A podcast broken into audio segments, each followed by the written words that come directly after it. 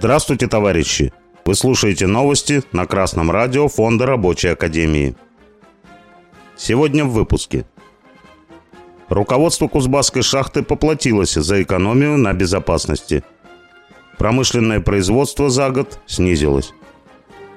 Сайт все42.ру сообщает. Работник АО «Шахта управления Талдинская-Кыргайская» из Прокопьевского района пожаловался в прокуратуру на то, что начальство плохо снабжает шахтеров средствами индивидуальной защиты. Инспекторы нагрянули на шахту с проверкой и подтвердили слова обратившегося. Как итог, руководителю АО внесли представление об устранении нарушений. Кроме того, компанию технического директора оштрафовали на 200 тысяч рублей. Коллективная жалоба шахтеров дала результат. Это отлично. Это маленькая победа. И главное тут, что шахтеры начали коллективную борьбу. Теперь нужно развивать наступление.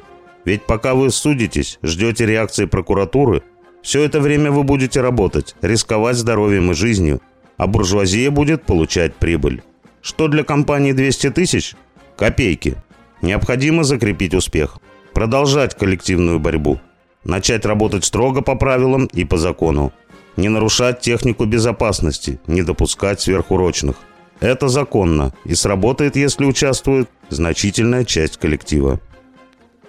Федеральная служба государственной статистики Российской Федерации докладывает, промышленное производство в мае 2022 года к маю 2021 года сократилось на 1,7%.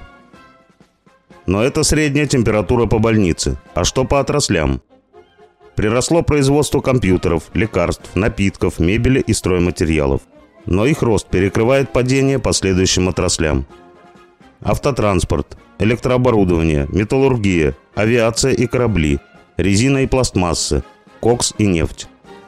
У нас снижается выпуск базовой продукции, а у буржуазного государства нет даже долгосрочного плана развития страны.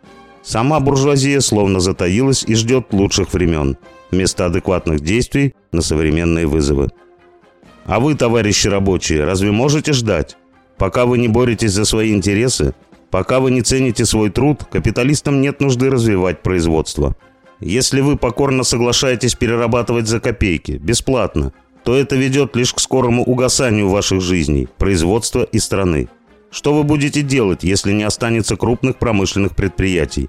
Куда вы пойдете работать? В ларек продавцом?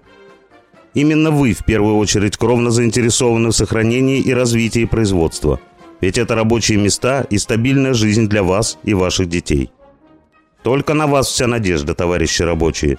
Все ждут, когда вы уже потребуете большей зарплаты, лучших условий труда, своевременного обновления орудий труда и техники – это улучшит вашу жизнь, но без профсоюзной забастовочной борьбы этого не добиться.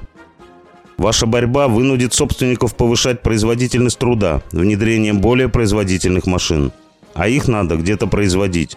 Значит, будут строить новые заводы. Там нужны будут подготовленные специалисты, значит, нужны будут вузы и техникумы, школы и больницы. Товарищи рабочие, хватит ждать. Жизнь не ролик в интернете, на паузу не поставить и не отмотать назад. Только организованный рабочий класс способен сейчас решить все проблемы страны.